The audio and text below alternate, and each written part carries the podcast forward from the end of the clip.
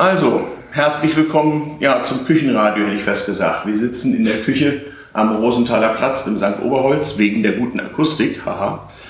Ähm, und wollen heute mal über Fotokopie reden und wie es dazu kam und welche Bedeutung das eigentlich hat. Wir, das sind äh, Luis und Steffen. Ja. Hallo Welt, hier ist Luis. Hallo, ich bin dann demzufolge Steffen. Genau, und hier ist Stefan. Und äh, ja, dies ist die Sendung Nummer 1 und der technische Kulturgegenstand, den wir uns heute vorgenommen haben, ist die Kopie oder die Fotokopie oder wenn wir so wollen, auch das Fotokopiergerät und was für eine Bedeutung das eigentlich gehabt hat. Mir fällt übrigens gerade passenderweise auf, dass wir neben einem schönen großen Kopierer sitzen. Stimmt, stimmt. Sitzen neben Kopierer in der Küche. Der ist in der Küche und Gott sei Dank ausgeschaltet, sonst würde er ordentlich Lärm machen. Wir sind deswegen in der Küche, weil hier der einzige Raum mit vernünftiger Akustik ist. Mhm. Also sie sitzen nebenan Leute und arbeiten und wenn die ihre eigene Küche betreten, stellen sie A fest, der Kühlschrank ist aus, mhm. weil wir ähm, den ausgeschaltet haben, um, um den Lärm wegzuhaben. Genau. Und wir reden hier wild in den, zu dritt in den Laptop rein. Jetzt kommt mhm. sie gerade einer. Mhm. Die müssen denken, Podcaster sind verrückt. Ja, sind wir ja auch, oder? Ja. Gemeingefährliche, kennzeichnungspflichtige, kennzeichnungspflichtige Wahnsinnige. Aber wie auch immer. Ähm, ich will mal mit der Story anfangen. Ich habe ja in der Nullnummer so ein bisschen erklärt, äh, warum wir das alles hier machen und wie es dazu kam und äh, wie das mit meinen Opas so war und was sie mir erzählt haben. Ähm, und da ja nun der Zeitraum äh, von deren Lebenszeit auch die Nazi-Zeit umfasst, gab es auch diesbezüglich nicht immer so schöne Erlebnisse, zum Teil auch einfach etwas skurrile solche. Und das ist meinem Jüngeren der beiden Opas passiert. Der war Tonmeister beim deutschen Film, also äh, bei der UFA und ihren Tochtergesellschaften. Das war ja in der Nazi-Zeit alles monopolisiert im Grunde und auch sehr unter staatlicher Hand. Und es gefiel dem Reichspropagandaminister Goebbels zu befehlen, dass alle deutschen Filmschaffenden bitte ihre arische Abstammung nachzuweisen hätten. Das heißt, dass sie im Sinne der Nazi-Rassenideologie äh, keinerlei Juden unter ihren Vorfahren hätten, jedenfalls innerhalb einer gewissen Zeit. Und so musste mein Opa so ein ganz fieses Formular von einer äh, ja, NS-Rassismusbehörde ausfüllen. Das war der sogenannte Ahnenpass. Das war ein DIN A5-Heft, ein großen Hakenkreuz vorne drauf, wo man in DIN-Format sozusagen seinen Stammbaum aufzuführen hatte in seinem Fall bis 1800 und man hatte das auch zu belegen durch Kopien von Urkunden eben. Und dann kriegte er, was heute die Bahncard 100 ist, von seinem Arbeitgeber und eine Sondergenehmigung, auch Schlafwagen benutzen zu dürfen. Das durfte damals nicht jeder, da brauchte man eine Genehmigung und drei Wochen bezahlten Sonderurlaub, um nun also Ahnenforschung zu betreiben. Also drei Wochen Sonderurlaub, der Bahncard 100 erster Klasse und mit Schlafwagen, mhm. nur für diesen Käse. Ja, sonst, sonst hätten sie ihn ja rausschmeißen müssen. Wahnsinn. Also ich meine, wegen sowas so viel Ressourcen zu verbrauchen. Naja, ähm, natürlich wusste damals niemand, wo, wo, wozu das wirklich mal führen würde und, und, und dieser Krempel wurde so ein bisschen als notwendiges Übel angesehen. Und natürlich hatte die Filmindustrie auch entsprechende Mittel. Und man darf ja nicht vergessen, wenn der Minister Goebbels als einer der Ober-Ober-Nazis höchstpersönlich, der tauchte ja auch mal am Filmset auf und machte damit und so übrigens gar nicht schlecht, wie mein Opa mir erzählte. Äh, wenn der persönlich sich um sowas kümmerte, dann gab es natürlich bei Nazis nur eine Antwort, jawohl. Ähm, und da wurde auch nicht dumm nachgefragt oder so, sondern das war dann eben wichtig und äh, dann kriegte man eben die entsprechenden Zettel und diese Ressourcen. Da, da, hätte er sich ja beschweren können, von wegen, wie er, wenn das machen sollte, wenn ihm keiner Urlaub gibt. Das hätte für seinen Chef aber auch sehr viel Ärger bedeuten können. Mhm. Ja. Was, was muss, das muss. So, so hat man das angesehen. Ja. Genau. Es ist jetzt eine neue Zeit und wir reißen uns jetzt mal alle zusammen und wir haben jetzt fertig diskutiert und wer Macht hat Recht und, von, und äh, Recht hat, wer, weiter, wer, in, der, in, der, Hierarchie weiter oben ist und äh, äh, nicht, ja, äh, der, der Führer sucht sozusagen jeweils seinen Nachfolger aus und so setzt sich das immer weiter fort. Das war tatsächlich so die Idee. Wir kommen aus dieser Wirtschaftskrise und Misere jetzt mal dadurch raus, dass wir jetzt mal äh, weniger quatschen und mehr machen. Ähm, mit so ein paar kleinen ideologischen Problemen nebenbei. Aber eine Weile lang haben die, haben die Leute sich das auch gerade an ihren Arbeitsplätzen bieten lassen, denn man darf ja nicht vergessen, äh, die Jahre äh, des politischen Systems davor in, in seiner Endzeit waren ja gerade in wirtschaftlicher und sozialer Hinsicht für viele Menschen so katastrophal, dass sie bereit waren, ziemlich viele Sachen mitzumachen, in der Hoffnung, dass sich mal was bessert. Und was so künstlerische Betätigung angeht, gerade in so einem Beruf wie bei meinem Opa, gab es ja auch keinen anderen Arbeitgeber. Und ähm, dann hat man das nicht so sehr hinterfragt. Zumal, wie gesagt, zu der Zeit auch noch keiner ahnen konnte, wo das alles mal hinführt. Das fing ja alles erstmal höchst banal an. Ja klar, also wenn es um die eigene Existenz geht, werden die meisten Leute sehr kleinlaut. Und kompromissbereit. Kompromissbereit und ducken sich. Ja, dann fährt man halt mal drei Wochen durchs Land. Ja, und ich meine, ist ja auch nicht so schlecht. Du fährst drei Wochen erste Klasse durchs Land und füllst, füllst so einen Zettel aus für irgendeinen Idioten bei irgendeinem so NS-Rasse, was auch immer, Amt, wo eigentlich eher sich ein Vogel zeigt, was denn das jetzt soll, aber dient ja der Joberhaltung und ja, äh, dann ist es halt so. Ja, und hat ja auch keiner groß geahnt, was man damit mal machen könnte oder so. Die Leute haben das eben, eben brav gemacht. Bis, bis wohin musste er denn jetzt sein, seinen Ahn zurückweisen? Bis 1800. was, was damals so fünf, sechs Generationen dann war. 1800, 130 Jahre rückwärts. Mhm. Stelle ich mir sehr schwierig vor. Also drei Generationen könnte ich noch zurückverfolgen auf Anhieb. Aber dann müsste ich schon ganz schön nachforschen. Also mhm. das stelle ich mir sehr schwierig vor. Vor allen Dingen ohne Google mhm. Irgendwie. Ja, ja. Also naja, äh, damals war natürlich die, die Kirche so als Kulturträger noch etwas flächendeckender vorhanden und die hatten auch eine bessere flächendeckende Buchführung darüber sozusagen, was an Menschen so existiert und wo sie so herkommen. Aber du musstest natürlich von Stelle zu Stelle reisen. Das heißt, du hast dann in späteren Generationen bei deiner Uroma, die du nicht mehr kennengelernt hast, dann in deren Heiratsurkunde gesehen, dass deren äh, äh, deren Eltern die und die aus da und da sind, dann musstest du eben dahin, um die Unterlagen von den Eltern der, Großur der, der Urgroßeltern zu finden. Also schon, also die Aufgabe, vor der er da stand, weil ich mhm. meine, 1800 hatten wir, das hatten wir nicht das, das Heilige, nee, den, den, den Rheinbund mit Napoleon, glaube ich. Ne? Ja. Das Heilige Römische Reich gab es schon gar nicht mehr. Doch, bis 1806 gab es das. Ja, genau, so, ja, genau. Ja, ja, naja gut, aber die Kirchenbücher waren ja vom politischen mhm. System äh, äh eigentlich weitgehend ja. un, äh, äh, unbeeinflusst und da wurde halt brav aufgeschrieben, wenn ein Kind getauft wurde und das war ja schon mal was und wer die Eltern waren. Also mhm. du kamst schon klar. Natürlich, Standesämter, die gab es äh, in Preußen und den anderen deutschen Staaten dann erst etwas später so sukzessiv. Aber man hat immer schon aufgeschrieben, äh, auch bei den äh, einfachsten Leuten, äh, äh, wer denn da geboren, getauft und gestorben ist. Und das mhm. war auch relativ zuverlässig. Meine andere Frage, von, von wie vielen Kopien reden wir denn jetzt eigentlich? Also ich habe es mal gesehen, meine Mutter hat mir die Sammlung mal, mal gezeigt. Es sind so zwei bis drei Leitsordner, die es auch damals schon gab, mit Kopien unterschiedlicher Art. Manchmal haben die auch so Kartonstärke, wir kommen noch drauf, weil das Fotokopiegerät heutiger Zeit war ja in 30er Jahren noch nicht erfunden, sondern man machte so eine Art, im besten Falle so eine Art Sofortbild oder auch eine sogenannte Blaupause. Blaupausen oder Cyanotypie ist der Fachbegriff war damals so Stand der Technik, Architekten machen das nicht, da konnte man auch große Zeichnungen vervielfältigen. Das war also ein optochemisches System, wo man sozusagen durch das Papier durchgeleuchtet hat und der Schatten hat dann auf einem chemisch behandelten Papier eine Reaktion ausgelöst und dann hatte man daher Blaupause sozusagen in blau auf schmutzig weiß eine Kopie anschließend. Aber das ist nicht Blaupapier, weil das nee. kenne ich noch, wo man halt drauf schreibt mhm. und dann drückt sich das unten durch. Nein. Das geht ja nur, wenn man mit Schreibmaschine oder selber schreibt, wenn man Druck hat. Ne? Genau, das nicht, wenn es schon da ist. Genau, das ist auch kein Kopiersystem im eigentlichen Sinne.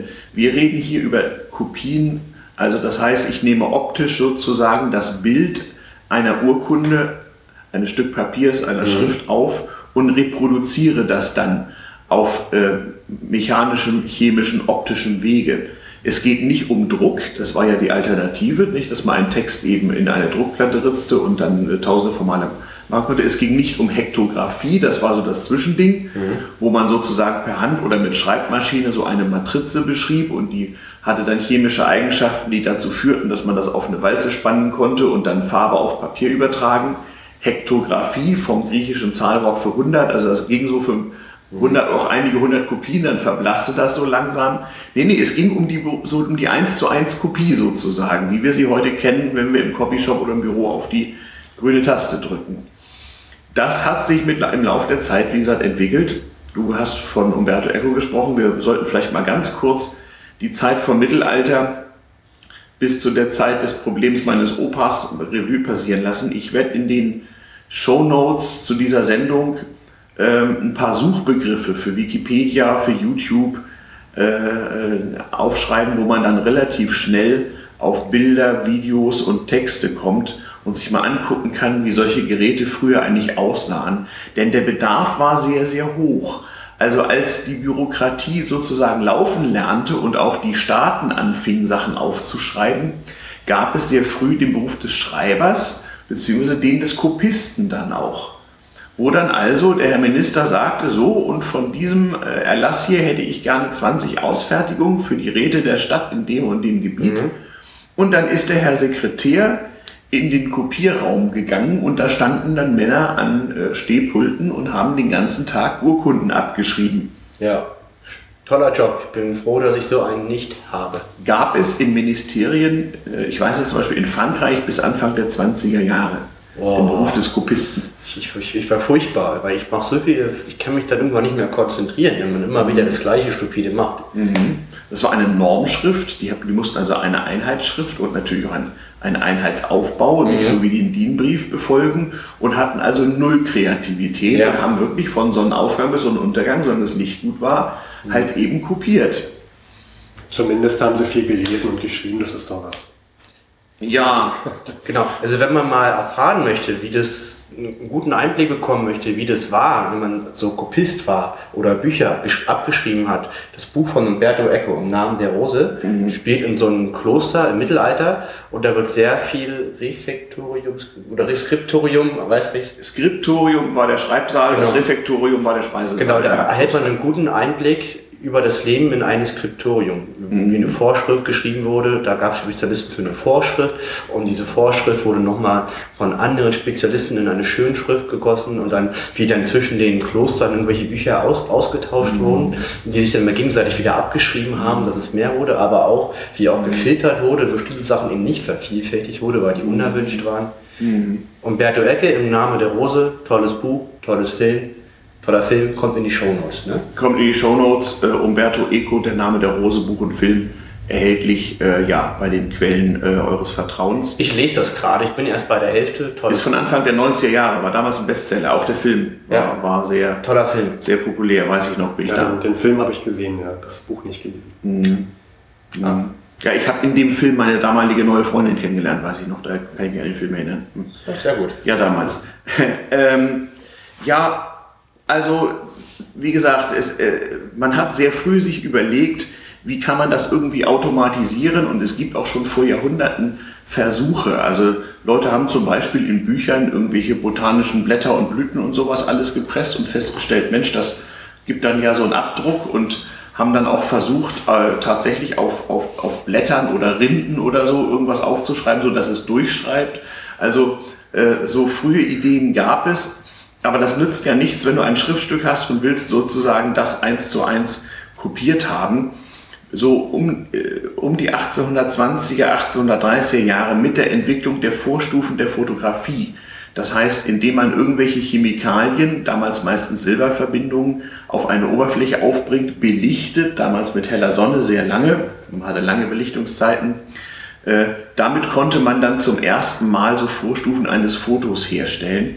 Und da gab es dann schon erste Methoden, eben auch buchstäblich Fotokopien, daher kommt der Name, also fotooptische äh, Kopierverfahren äh, zu entwickeln und zu benutzen, die sich im Lauf der Jahrzehnte in den 1800er Jahren, also im 19. Jahrhundert, immer weiter verbessert haben. Natürlich zu horrenden Kosten.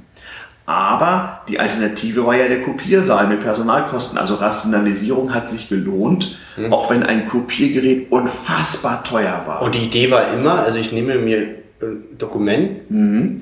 fotografiere es und erstelle ein Foto. Deswegen Fotokopie. Ja. Das ist sehr einfach ausgedrückt. Hat sich lange Zeit im deutschen Sprachraum so, so erhalten. In, in anderen mhm. Sprachen ist es ein bisschen anders, aber irgendwie Kopie kommt immer darin vor. Genau. Du sagst unfassbar teuer. Hast du da eine Relation aus heutiger Sicht? Wie kann man sich das vorstellen? Also äh, äh, Kopiergeräte, die schon als solche zu bezeichnen sind, die es so etwa ab, in Deutschland etwa ab 1910 gab und die dann in 20er und 30er Jahren Büros und Behörden, na, ich sag mal nicht eroberten. Es gab dann eben die Lichtpausanstalt, den Copyshop von damals, wo durchaus auch mal der, der Bürobote hinging, ein paar Kopien machte oder der Gerichtsbote die waren jedenfalls deutlich teurer als Autos und Autos waren schon teuer. Ähm, das bedeutet, das waren Geräte, zu denen nicht jeder Zugang hatte, äh, wo es Profis gab, die die gewartet und befüllt haben und so weiter. Das waren ja im Grunde kleine chemische Labore. Und natürlich hat man sich das auch dreimal überlegt, ob man eine Kopie anfertigt oder ob es nicht mit der Abschrift reicht. Ja, ja. ja. Äh, noch heute übrigens äh, beim Notar äh, stempelt der, der, der, auf dein Diplomzeugnis, äh, dessen Kopie er beglaubigt, häufig äh, beglaubigte Abschrift. Das kommt noch aus den Zeiten, als es wirklich eine Abschrift war und eben keine Fotokopie. Ah. Ja, ja. Ähm, das ist schon ganz, äh, ganz auffällig. Aber wie gesagt, ähm, Opas Probleme waren noch der Gestalt, dass das Kopiergerät, wie wir es heute kennen, noch nicht so richtig erfunden war. Die ersten deutschen Patente gab es 1939 und so richtig Marktdurchbruch gab es durch die Firma Xerox in den USA. Äh, auch da werde ich ein paar Links äh, in die Show Notes tun oder zumindest, wenn keine Links, wir hatten ja darüber gesprochen, dann Suchbegriffe, die auf Anhieb funktionieren sollten, wo man sich mal angucken kann, wie das damals eigentlich technisch aussah. Jedenfalls halten wir fest, es war sehr teuer. Ich weiß, Opa erzählte, eine Kopie äh, in der Lichtpausanstalt eine Reichsmark, Stundenlohn eines Facharbeiters. Also ein normaler Facharbeiter, mhm. also ist ja schon keine Hilfskraft. Nein, nein. ist schon über die Hilfskraft ja. rüber, ja. muss eine Stunde dafür arbeiten für eine Für eine Kopie. Also man hat sich wirklich überlegt, und äh, da kann man sich wirklich überlegen, ob ich die Stunde nicht lieber schreibe. Ja. Von der Hand. Ja. Also ich habe mal meine Oma gefragt, die war äh, bis zum Beginn der Nazi-Zeit Gewerkschaftsfunktionärin, habe mal so gefragt, ab wann man so in den 30er Jahren als guter Verdiener galt. Und sie meinte so, naja, so ab 250 Mark netto verdiente man gut in den Augen der Leute. Also da konnte man auch wirklich eine Familie ernähren und so weiter. Also da merkt man schon eine Mark alter Falter. Äh, ne? Und, das äh, würde ich übersetzen. Ich meine, wenn man heute zweieinhalbtausend Nette verdient, hat man ein sehr gutes Gehalt. Ja, also 10 Euro. Dann 10 Euro. Jetzt ja. so einfach nur als ganz grobe Schätzung. Ja, ja, kann man so ungefähr sagen. Also das heißt, man hat sich das wirklich gut überlegt, ob man das Und macht. bei 10 Euro, das ist einmal Essen im Restaurant. Ja. Da überlege ich mir schon, für eine Seite ja. ist schon. Dafür durfte man natürlich im Copyshop auch reklamieren. Wenn die Kopie misslungen war, dann musste er die halt nochmal machen. Und das kostet natürlich nicht eine Mark extra. Mhm. Mhm. Heute guckt er dich doof an, wenn du sagst, hier die eine Kopie hier von den 100. Genau. Er möchte gerne erstattet. das dürfte wohl zu äh, leichter Verwunderung führen. Ja.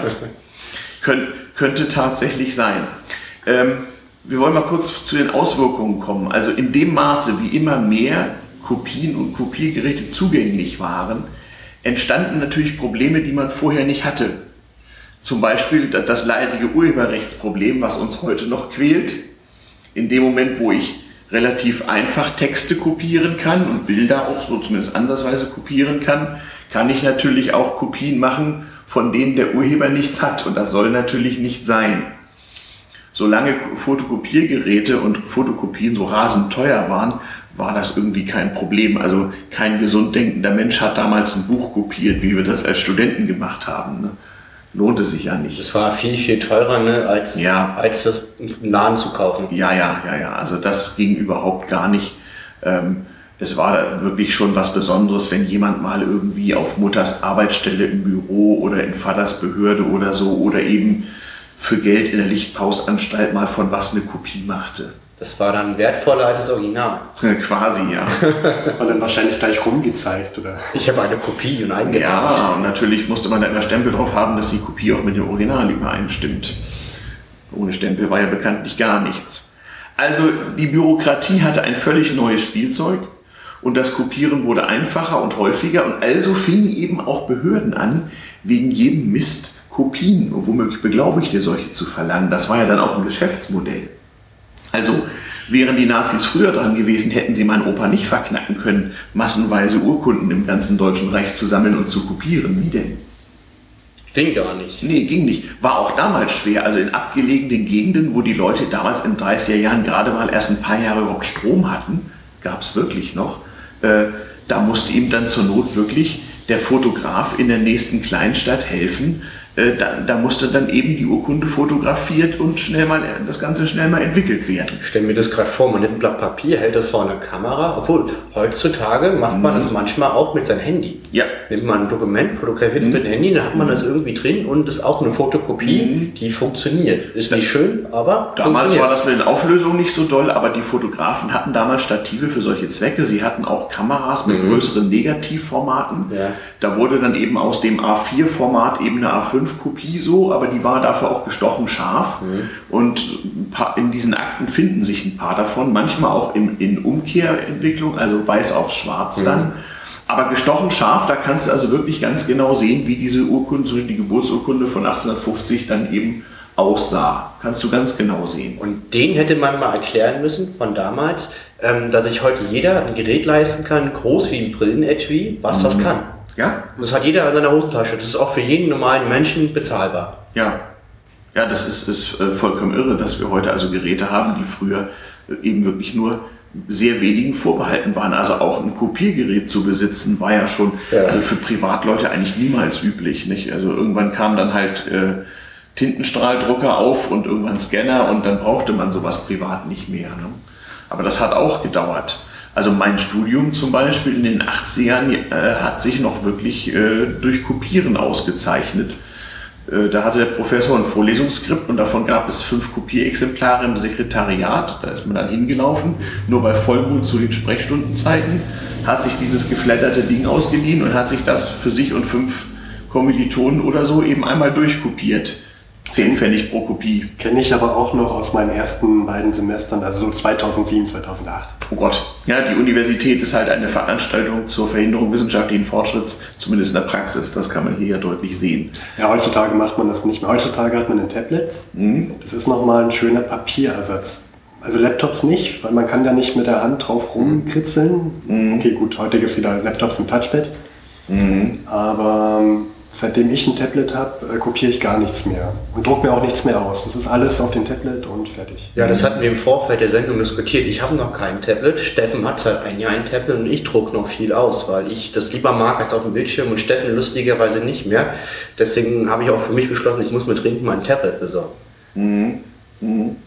Ähm, ist ein bisschen unterschiedlich, wie so die Rahmenbedingungen sind. Es gibt aber ja auch noch sehr viele Vorschriften, die einfach dazu zwingen, dass Dinge auf Papier aufgeschrieben werden. Mhm. Und wenn du mal mit Historikern oder auch Archivaren oder Bibliothekaren sprichst, dann raten die auch dazu, wirklich wichtige Dinge auf Papier ausgedruckt aufzubewahren, weil sie sagen, es ist erstaunlich, unter wie, wie widrigen Umständen mit kaputten Dächern und feucht und sonst nicht was irgendwelche gedruckten Bücher von Anno Tobak tatsächlich halten, solange das Papier nicht durch Säure zerfressen wird, was mhm. ja für ein paar Jahrzehnte mal ein Problem war. Also da gibt es schon gute Gründe für und äh, es gibt auch heute noch viele bürokratische Prozesse, wo man nicht umhin kommt, mit sowas zu arbeiten. Aber ich weiß auch noch, wie, als es richtig gute Kopiergeräte gab und auch noch Scanner und so, äh, wie Leute gar nicht hinterfragt haben, etwas könnte nicht echt sein. Wir haben uns für die Uni zum Beispiel immer Parkausweise für unsere Autos gefälscht. Das war mit einem Farbkopierer grotten einfach. Also niemand kam auf die Idee, man könnte sowas, also ähm, war halt einfach. Ja. Also ich kann mich auch noch an den ersten Scanner von meinen Eltern erinnern. Da hat mein Vater irgendeinen, irgendeinen Kalender gemacht, wo er den einen halben Geldschein drauf hatte. Und alle in der Familie meinten, oh, wie kannst du, oh, wie kannst du denn bloß einen Geldschein abscannen und ausdrucken? Das ist doch illegal, höchst illegal. Das ist, ist ja echt. ja, tatsächlich. Na, heute, heute haben solche Geräte Chips, die das verhindern sollen, was man allerdings auch wieder umgehen kann. Ähm, aber heute rechnen ja auch Leute sozusagen mit sowas. Aber damals war das, äh, wenn du dann noch irgendeinen Gummistempel drauf gemacht hast, wo irgendeine so Art Wappen drauf war, dann war das in Deutschland auf jeden Fall ein hochamtliches äh, äh, Sekret, der, ja. das man auf jeden Fall irgendwie zu beachten hatte.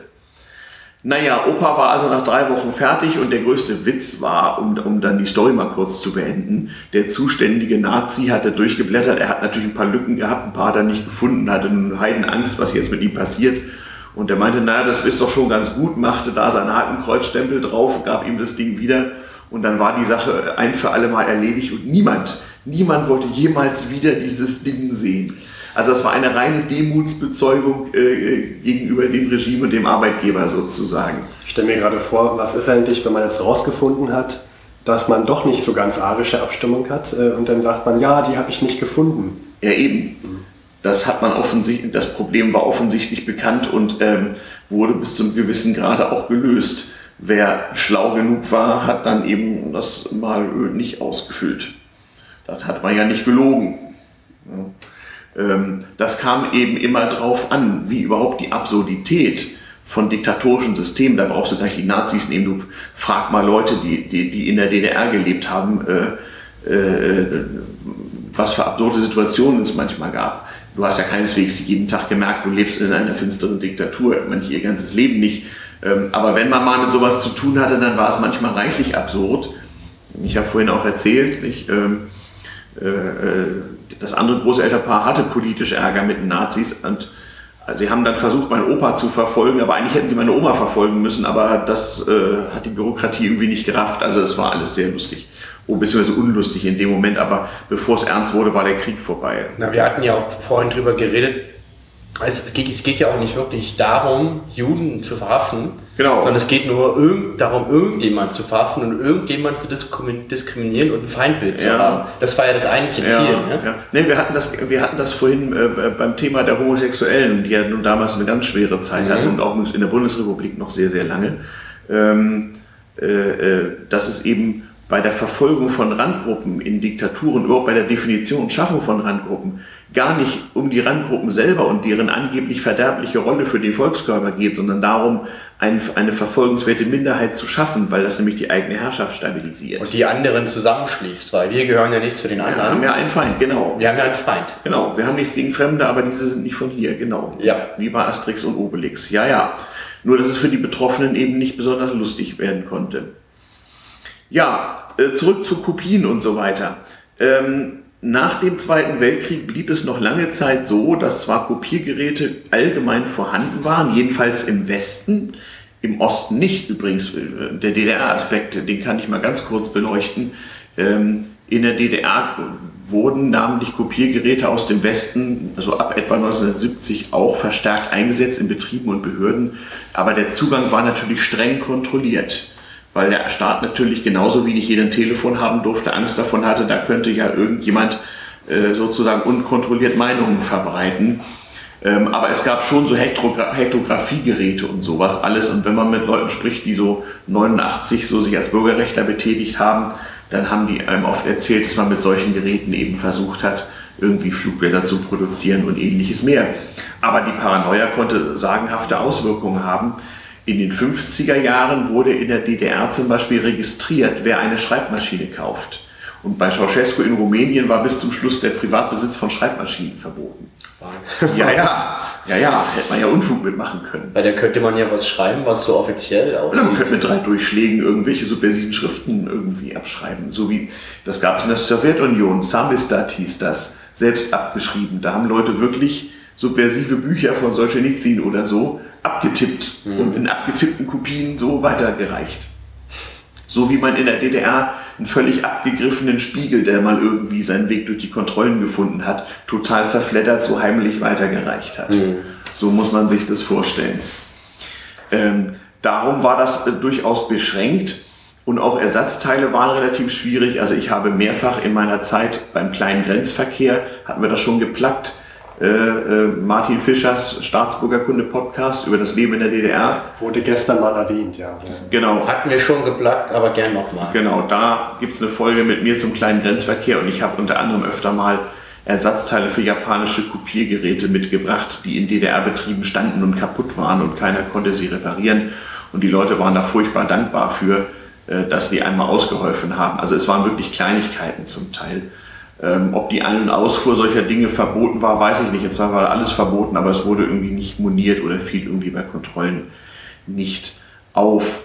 Ähm, zu der Zeit war also im Westen schon Kopieren, also gerade so eine Kopiemanie. Es wurde einfach alles kopiert. Die Leute kopierten ihre Vereinszeitschriften, die äh, äh, kopierten alles, was sie äh, gerade irgendwo hatten und äh, ähm, schrieben sich irgendwelche Serienbriefe mit zig Kopien. Das war also eine Zeit lang mal ganz groß als sozusagen das allgemein zugänglich war. Und auch der Preis für eine Fotokopie von 10 Pfennig war zu westdeutschen Zeiten über lange, lange Zeit äh, stabil. Also ähm, Mit was für, also von was für Kopiergeräten reden wir jetzt gerade, so 50er Jahre? Ja, also ähm, in den 50er und 60er Jahren gab es noch die Konkurrenz zwischen Trockenkopierer und Nasskopierer.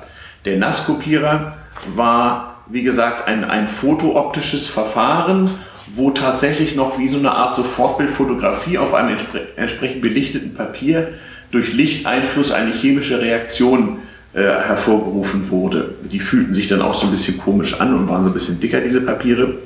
Aber deren Kopierqualität war lange Zeit höher als bei der Trockenkopie.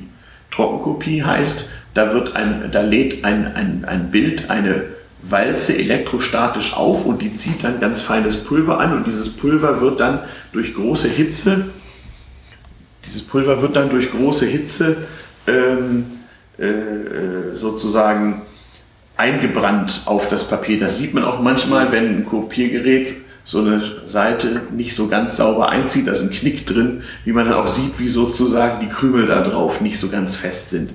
Das war auch anfangs so. Die Trockenkopie am Anfang, äh, wie gesagt, eine Erfindung der späten 40er so richtig, äh, war nicht so besonders gut. Ähm, aber unter anderem, weil es teuer war, wartungsaufwendig und eine gigantische Umweltsauerei äh, mit jede Menge giftigen äh, Chemikalien wurde der Nasskopierer dann so ab 1970 zusehends weniger und durch den Trockenkopierer ersetzt. Das nennt man dann auch Xerographie, das Trockenkopierverfahren. Den Suchbegriff schreibe ich auch nochmal in die Shownotes nachher. Kannst du, kannst du zu dem Ausmaß der Umweltverschmutzung noch was sagen? Das ist ein bisschen schwer zu sagen. Da gibt es so wenig Statistiken drüber. Aber äh, die Arbeitsmedizin, ich habe mich lange Zeit so mit Arbeitsplätz, Arbeitsplatzorganisation, Arbeitsschutz und sowas beschäftigt. Also man nimmt an, äh, dass aufgrund der krebserregenden Stoffe in diesen Geräten jede Menge Krebsfälle der 70er Jahre, also äh, tatsächlich auf das Arbeiten in Büros mit solchen Kopiergeräten zurückzuführen sind. Aber das war eben damals so, das war eben Berufsrisiko. Ja. Man wusste es wahrscheinlich auch noch nicht besser damals. Nein, nein, es gab da recht wenig Studien, Studien zu und die Sekretärinnen haben ja auch die gebrauchten Fixierflüssigkeiten und so weiter einfach in Ausguss gekippt. Also ich weiß nicht, was die damalige Kläranlage dazu gesagt hat, aber äh, beispielsweise die Cyanotypie hieß nicht umsonst Cyanotypie. Das war nicht besonders gesund, was da verwendet wurde. Wahnsinn, das ist ja alles nicht so lange her. Das ist wie, ich glaube in den 60er Jahren haben doch noch doch Ärzte Werbung für Zigaretten gemacht, ne? Ja, na gut, äh, das, das ist ein anderes Ding. Also auch heute noch rauchen die meisten Beschäftigten im Gesundheitswesen, weil sie die Gefahren des Rauchens im Vergleich zu anderen Gesundheitsgefahren, mit, Gefahren, mit denen sie täglich konfrontiert sind, natürlich in ein anderes Verhältnis setzen können. Und äh, mhm. auch ich als ehemals sehr schwer Kranker kann dir sagen, dass ich seitdem mit weniger schlechtem Gewissen hobbymäßig meine Pfeife und meine Zigarre rauche, weil es gibt echt andere Probleme. Ähm, damit will ich nicht das Rauchen schönreden, aber ähm, das ist keineswegs gesagt, dass alle Probleme damit gelöst sind, wenn man das vermeidet. Ja.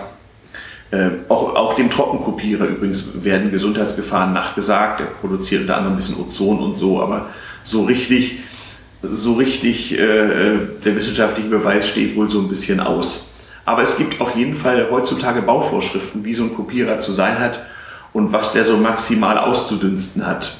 Also da gibt es durchaus Arbeitsschutz. Vorschriften auch bezüglich des Lärms der Geräte und so weiter. Aber als es noch die richtige mechanische Schreibmaschine gab, war ein Büro sowieso ein Lärmarbeitsplatz.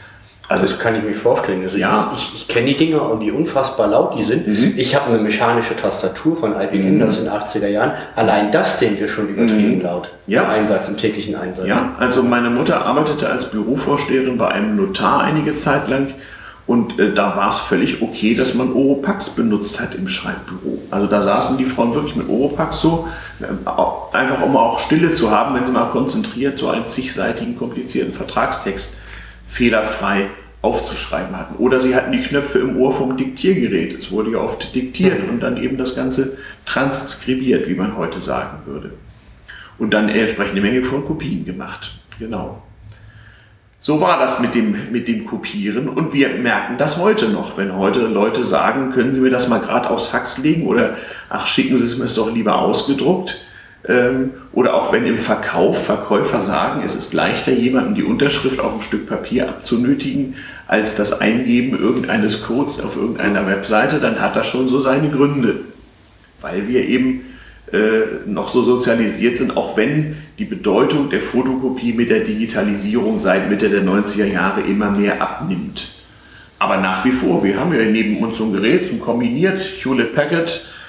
Das Ding kann drucken, scannen, wahrscheinlich auch noch faxen, wenn es muss. Hat sogar ein Touch, Touchscreen Ja. als Eingabe.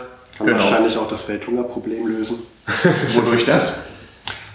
Kopien von tollen Texten, die es, äh, die Lösungen darbieten. Ach so, okay. Also der Re wir, wir warten auf den Replikator. Ich meine, der 3D-Drucker ist da. Ja. Also irgendwann Also Drucken wird die Welt weiter so stark verändern wie in der Vergangenheit. Ich denke Das- mir, das, das wird, glaub das wird, diese Technologie wird auch unterschätzt, wie groß der Impact ist Ja. beim Drucken. Mit, mit Sicherheit, mit, mit Drucken und mit Kopieren. Aber wie gesagt, da inzwischen die Kopie sozusagen fast verlustfrei möglich ist, äh, entstehen natürlich Probleme, die es vorher nicht gab. Etwa, dass Original und Kopie nicht mehr so richtig auseinanderzuhalten sind.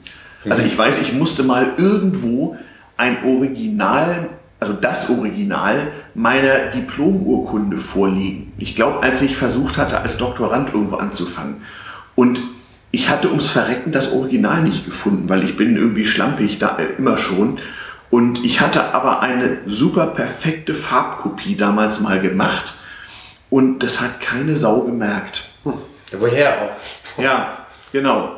Man kann höchstens bei der Unterschrift auf der Rückseite versuchen zu fummeln, Ja. dass es so ein bisschen Vertiefung Ja. gibt. Wenn man mit einem Stift was schreibt, es drückt den Platz so ein bisschen Ja. ein. Aber ansonsten, Ganz, ganz schön, äh, ganz schön das schwierig. macht aber keiner. Was übrigens, ja, es gibt natürlich Gutachter und äh, auch Abteilungen bei den Landeskriminalämtern, die nichts anderes machen. Wenn das mal rechtserheblich wird in einem Gerichtsprozess, äh, dann ist das nach wie vor ein Thema. Ist eine Urkunde echt oder gefälscht? Und äh, da gibt es also, das wäre auch wieder was von äh, zum Podcasten so.